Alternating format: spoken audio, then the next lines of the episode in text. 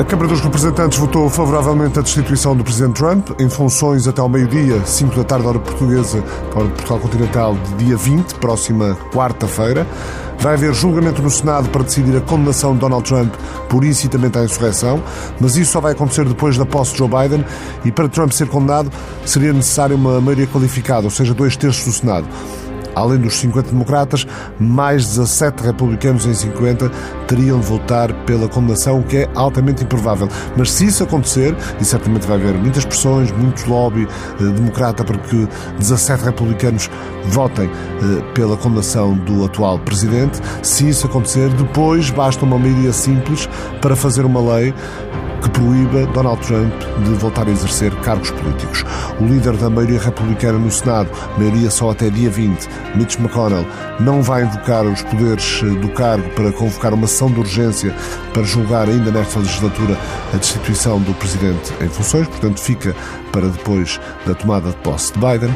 Teresa Botelho é professora associada de Estudos Americanos na Faculdade de Ciências Sociais e Humanas da Universidade Nova de Lisboa, doutoramento em Cambridge, publicou no ano passado com Elizabeth Amarino o livro Difference in Peace and Conflict, Mapping American Perception of Alterity in Literature, Culture and History, traduzindo seria algo do género Paz e Conflito, um mapeamento da percepção americana de alteridade na literatura, cultura e história. Professor Teresa Botelho, até que ponto este julgamento de Trump pode ser prejudicial ou perturbador dos primeiros tempos eh, de mandato do novo inquilino da Casa Branca, Joe Biden?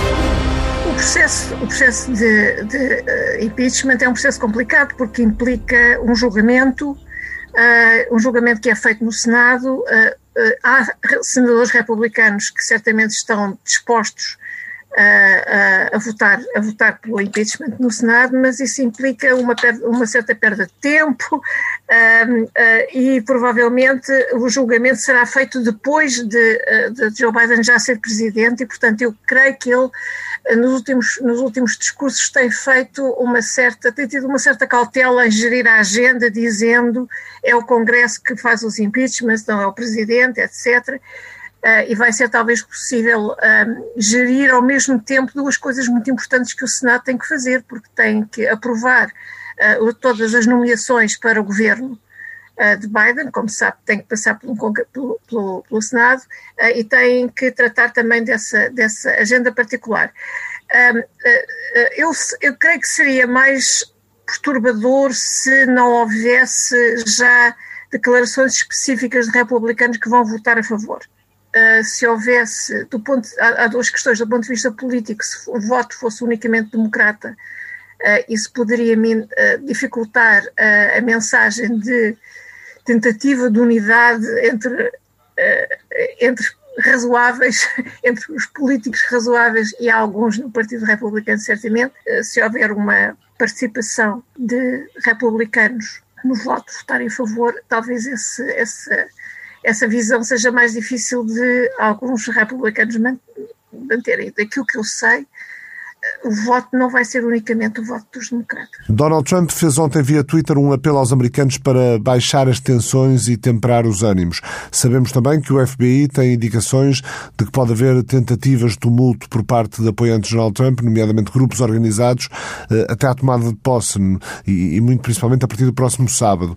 Eh, isso é inquietante, na sua opinião? Sim, bom, há duas questões na pergunta que me fez. A primeira é, eh, digamos, a declaração que foi feita por Presidente, certamente sob pressão de muita gente, quando as coisas já estavam a correr de tal maneira mal uh, que era uh, indiscutível que o, o, número de pessoas que iam sair do governo seria muito, muito mais alto do que, aquelas, do que aquele que, um, ehm, que eh, tomou essa decisão logo no início da crise e, portanto, uh, tinha todo, toda essa declaração tinha exatamente o o aspecto de um discurso ensaiado, aliás, eh, lido por teleprompter, etc. É o mínimo que era possível fazer nessa altura, depois de, horas antes ter dito, vocês são todos magníficos, eu percebo a vossa, percebo a vossa, a vossa dor, como foi que ele disse aos, aos assaltantes do Capitólio, uh, não vos condeno, não, não, não vos condenou e disse agora vão para casa e tal.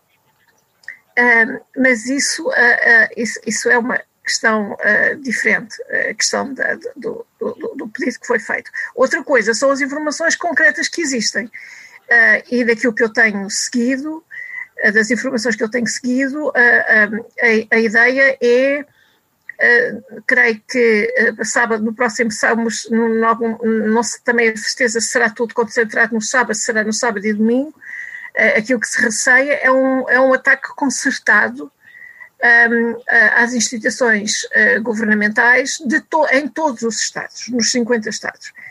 Uh, eu não sei se isso será possível de, de, de, montar, tendo em conta o facto do FBI estar em cima disso uh, e de haver muitas das, das, pessoas que eventualmente estivessem a liderar esse movimento, provavelmente já estão a ser apanhadas na rede do FBI mas isso, isso implicaria uma coordenação de esforços que seria perfeitamente monstruosa e assustadora, porque, por, porque nós temos várias milícias, provavelmente seriam uh, milícias a organizar isso, e nós temos, as, temos os Proud Boys, os Stripper Centers, os Oath Keepers, portanto, elas são dispersas uh, territorialmente, e se, se provasse que elas estavam concentradas, coordenadas, a planear uh, um ataque armado, como consta das informações que o FBI terá tido, isso realmente é bastante assustador.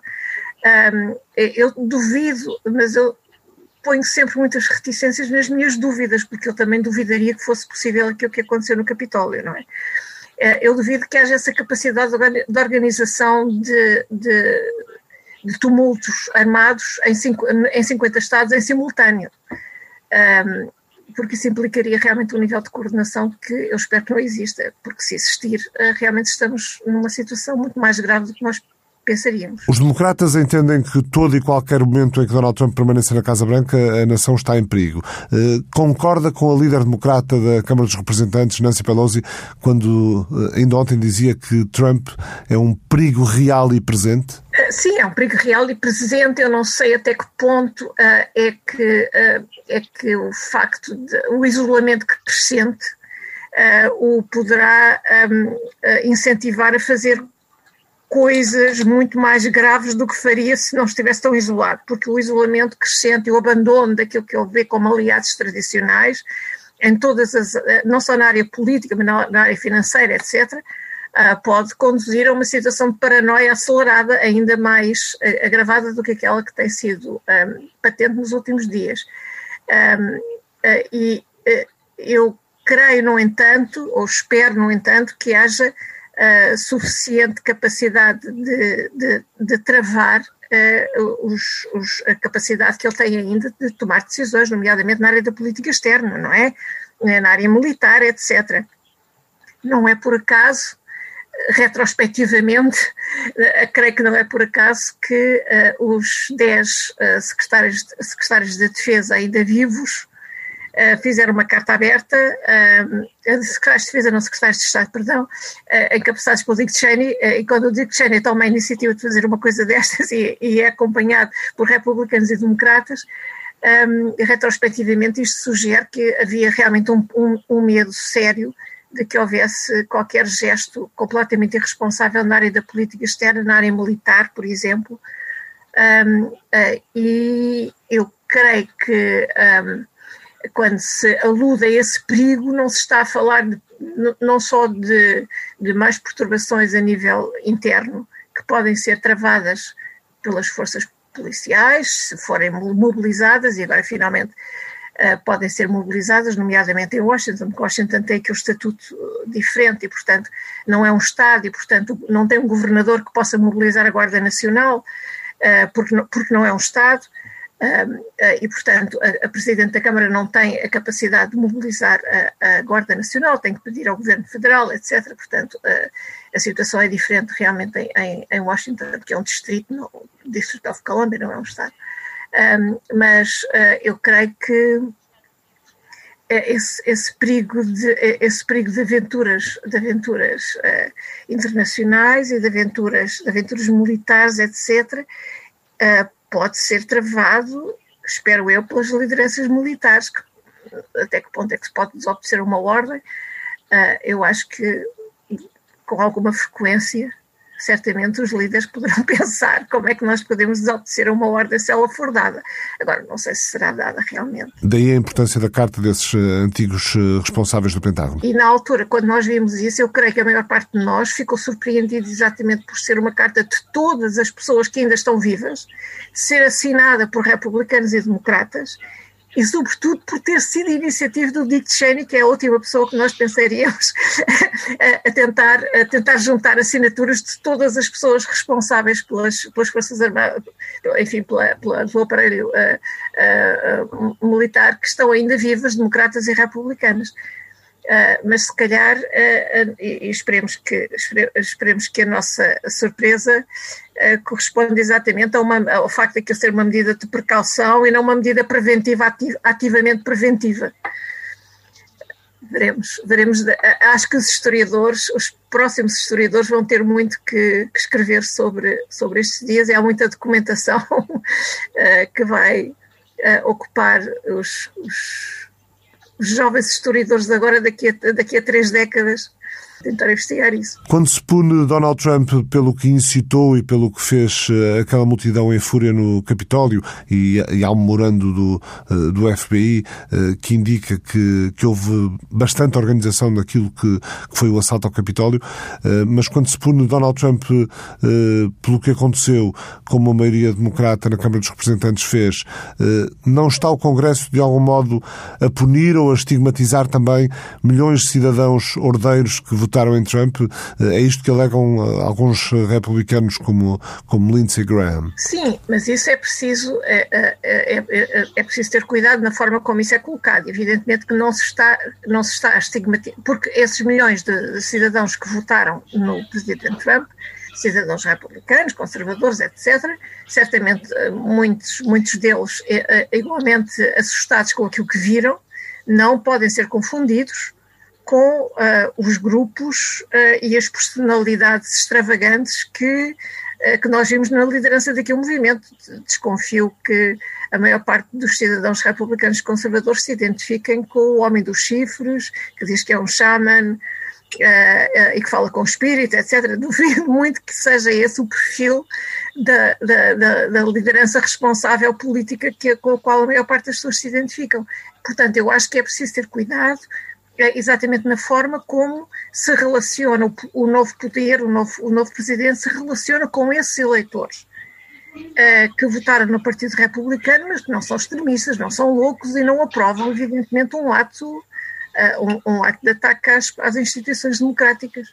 Um, e, portanto, tudo depende. Eu, eu, uh, eu creio que talvez o presidente Biden seja, uh, o futuro presidente Biden seja, talvez, tenha talvez o perfil certo para conseguir falar com algumas dessas pessoas. Um, pela, pela, história de, pela, pela, história política, pela, pela, pela forma como uh, é, é, é, muito difícil atirar ao presidente Biden as acusações que foram atiradas contra os democratas no geral e que justificaram os votos de algumas dessas pessoas, perigosos socialistas, comunistas, etc. Toda a história do presidente Biden aponta no sentido oposto. Tem um historial de moderação, de centrismo, de capacidade de, de, eh, de diálogo um, ehm, interpartidário, portanto vamos ver se isso será um bom resultado uh, será, um bom, será um bom resultado na, na, na, forma como ele se vai relacionar exatamente com esse eleitorado. Que legado deixa Donald Trump ao país, na sua opinião? Nós normalmente precisamos de algum, de algum distanciamento histórico Uh, para, para, para, apreciar exatamente uh, a forma como a história vai, vai tratar o personagem, etc., porque nós estamos muito em cima do acontecimento para, para, para, para, para mim, uh, para a maior parte dos americanistas, para a maior parte dos cidadãos contemporâneos, não, nenhum de nós tem memória de uma, de uma situação como esta e de um presidente tão desprezível como este.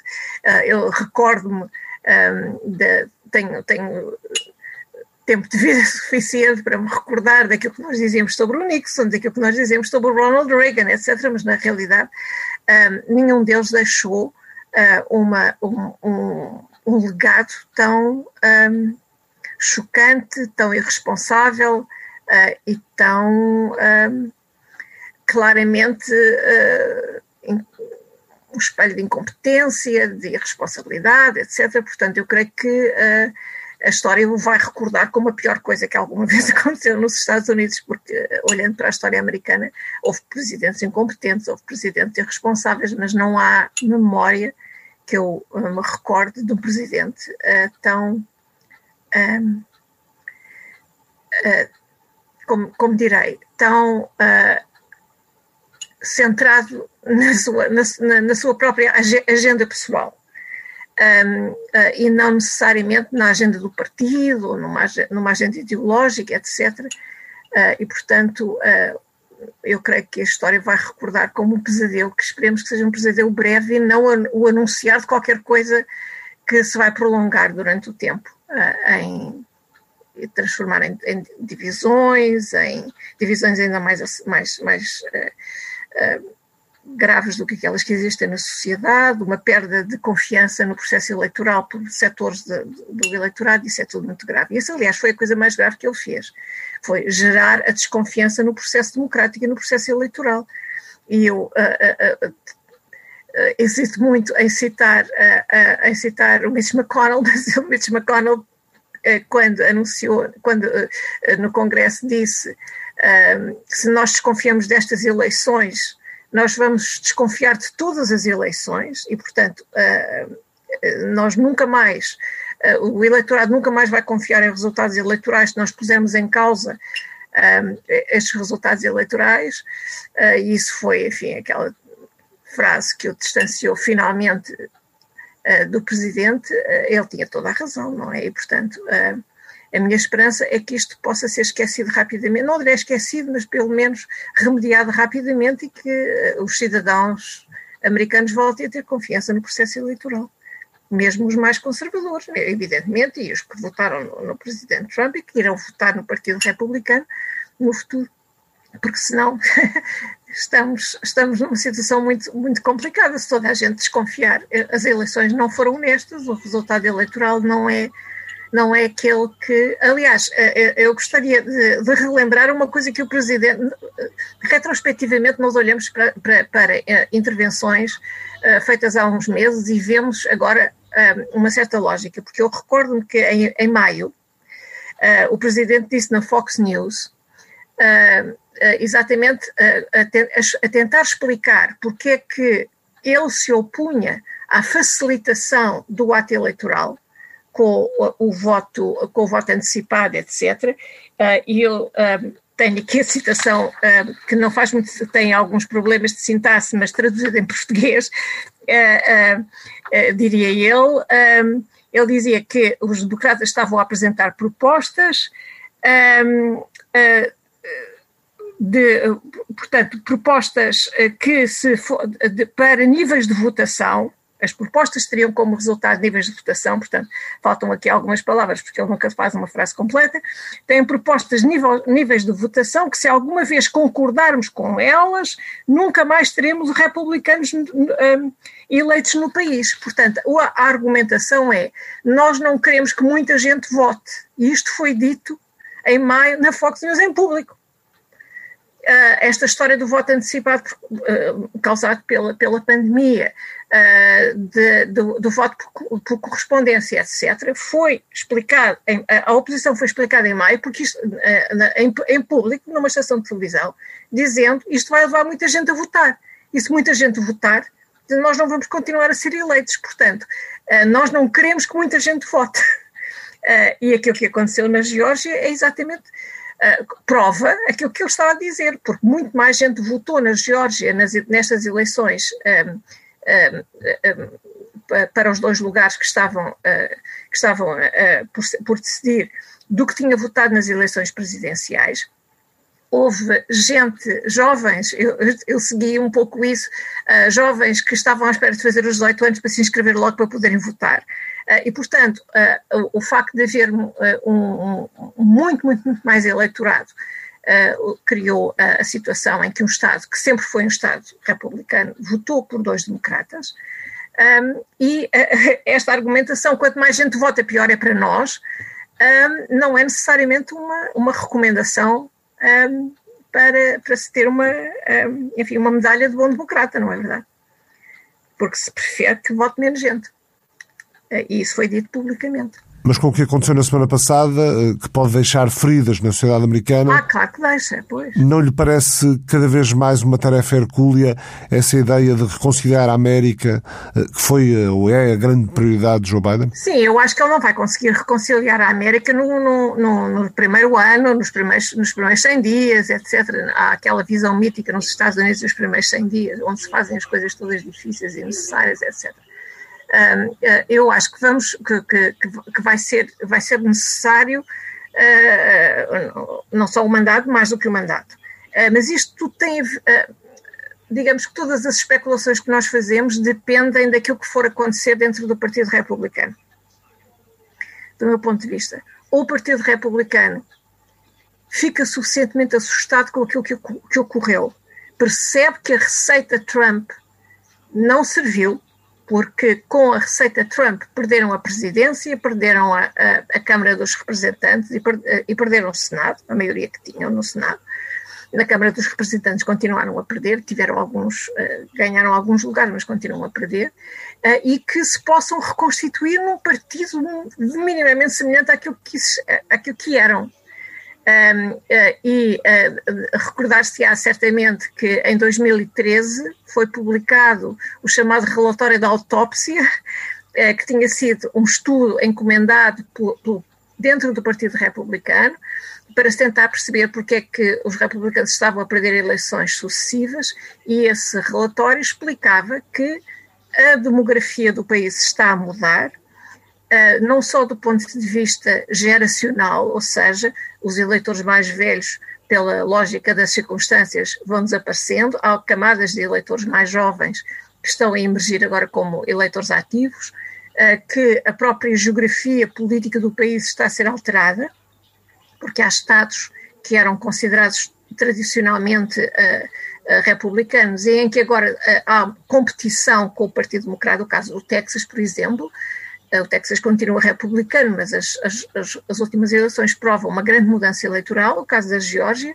porque as pessoas têm muito mais mobilidade, há gente jovem uh, a mudar para esses estados, um, uh, o, os eleitorados uh, estão, os eleitorados minoritários estão a, estão a ser galvanizados para votar, e havia recomendações sobre como salvar o Partido Republicano nessa altura. Trump fez tudo menos seguir essa receita. Talvez, se voltarem a essa receita, se conseguirem limpar o partido de algumas uh, personalidades e de algumas tendências mais, uh, mais radicais, possam, possa, seja mais fácil fazer essa unificação. Se continuarem nas mãos de, de setores que se identificam facilmente com as, as este tipo de milícias de supremacia branca, etc. Então tem a vida muito dificultada e a unidade com que o presidente Biden sonha será muito mais difícil. Mas ele não tem toda, ele não tem o poder de fazer tudo sozinho. Um, tudo depende muito de quem é que está do outro lado. Se é alguém como o Mike Pence, que afinal lá tomou a decisão certa, a custo e tarde, um, uh, como o Mitt, o Mitt Romney, como, como uh, agora um, a Alice Cheney, etc., ou se vai ter o Ted Cruz, tudo depende. Até que ponto vai ser importante ter uma mulher na vice-presidência, uma mulher com as características e o perfil de Kamala Harris? Bom, é, é bom simbolicamente ter uma, ter, ter uma mulher na, na, na vice-presidência. Um, ela tem um, tem um, um historial de, de, de moderação, é, é falso, ela não é Elizabeth Warren, portanto ela tem um, tem, tem uma, um historial de, de trabalho na Califórnia como, como responsável pela justiça, etc. Uh, uh, o vice-presidente depende muito, há vice-presidentes uh, que não têm grande intervenção na, na, digamos, na definição de políticas contemporâneas, correntes, etc. Ah, eu não sei qual vai ser o papel dela, espero que seja mais do que simbólico, não é? Espero que ela, mas normalmente o vice-presidente, alguém disse uma vez, um vice-presidente disse uma vez que a função do vice-presidente é ver todos os dias o boletim de saúde do presidente, mas é um pouco mais do que isso. Um, portanto, eu espero que ela tenha, que, que lhe seja dada uma agenda que, que a possa, que a possa uh, possa mostrar o seu talento e que possa ser útil mais do que um vice-presidente não faz nada.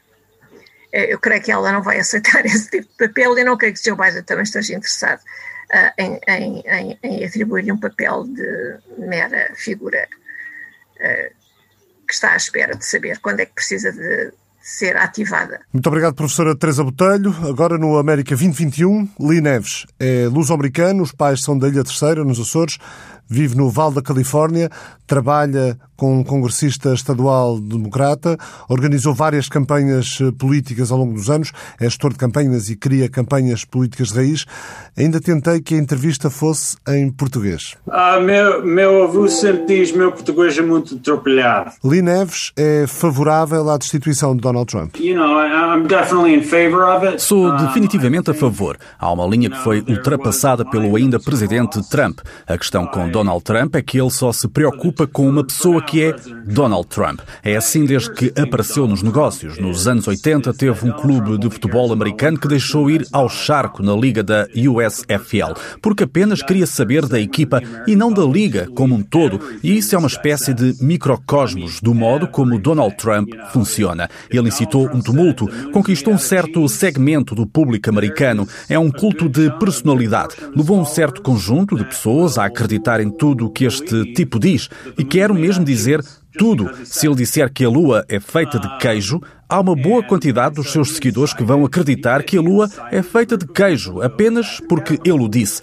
Ele incitou um grupo de pessoas a atacar o Capitólio. Não há dúvida sobre isso. Foi um ato contra o governo dos Estados Unidos e ele, no mínimo, deve ser destituído e impedido de jamais se candidatar novamente.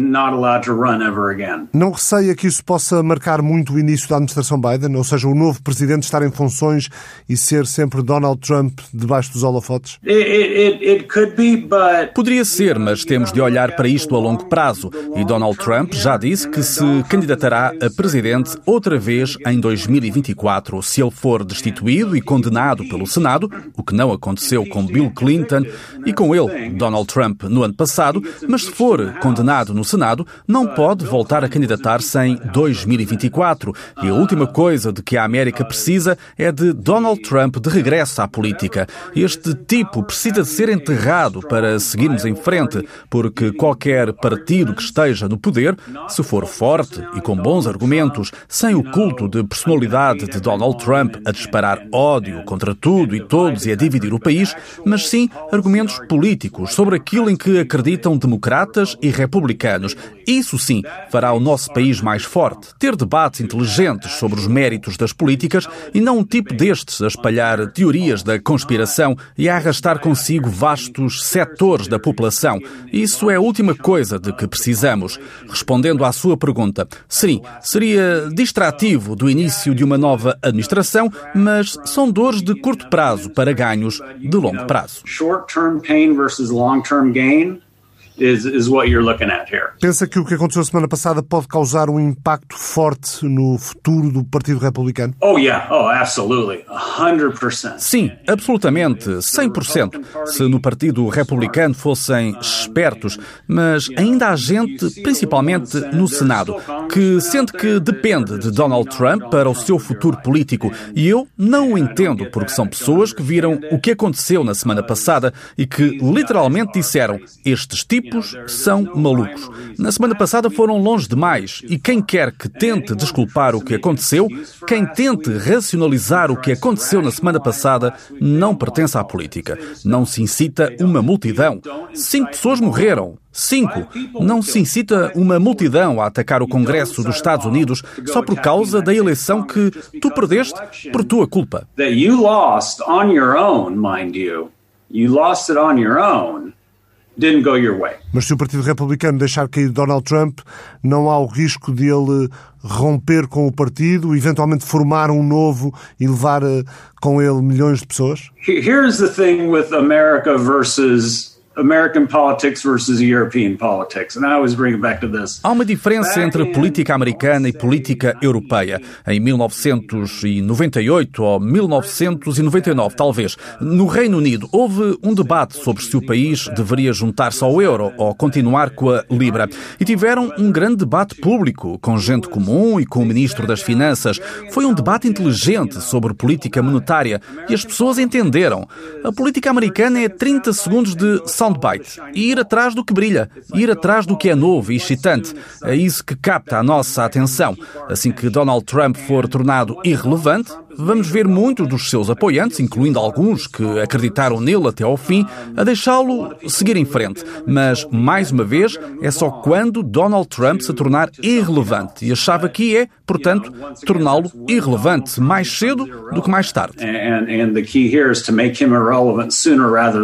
Qual será a primeira prioridade da administração Biden, na sua opinião? Oh, vaccines, vaccines, vaccines. That's that, that's that's priority one, two, and three. Vacinas, vacinas, vacinas. É a prioridade número um, dois e três. Assegurar que são distribuídas e chegam às pessoas. Uma das coisas que penso que é promissora na administração Biden, em relação ao tempo de Trump, que dizia aqui estão as vacinas, agora orientem-se, não é que Biden vai dizer como é que os Estados o devem fazer, porque cada Estado sabe como é que é melhor eh, para implementar as vacinas, mas vão ter melhores orientações gerais sobre os procedimentos, que recursos precisam do governo federal, precisamos ou não de chamar a Guarda Nacional, precisamos ou não de ativar a lei de defesa de produção que foi originalmente aprovado durante a Guerra da Coreia e que permite ao governo tomar conta da produção em tempos de emergência nacional. E este é claramente um tempo assim.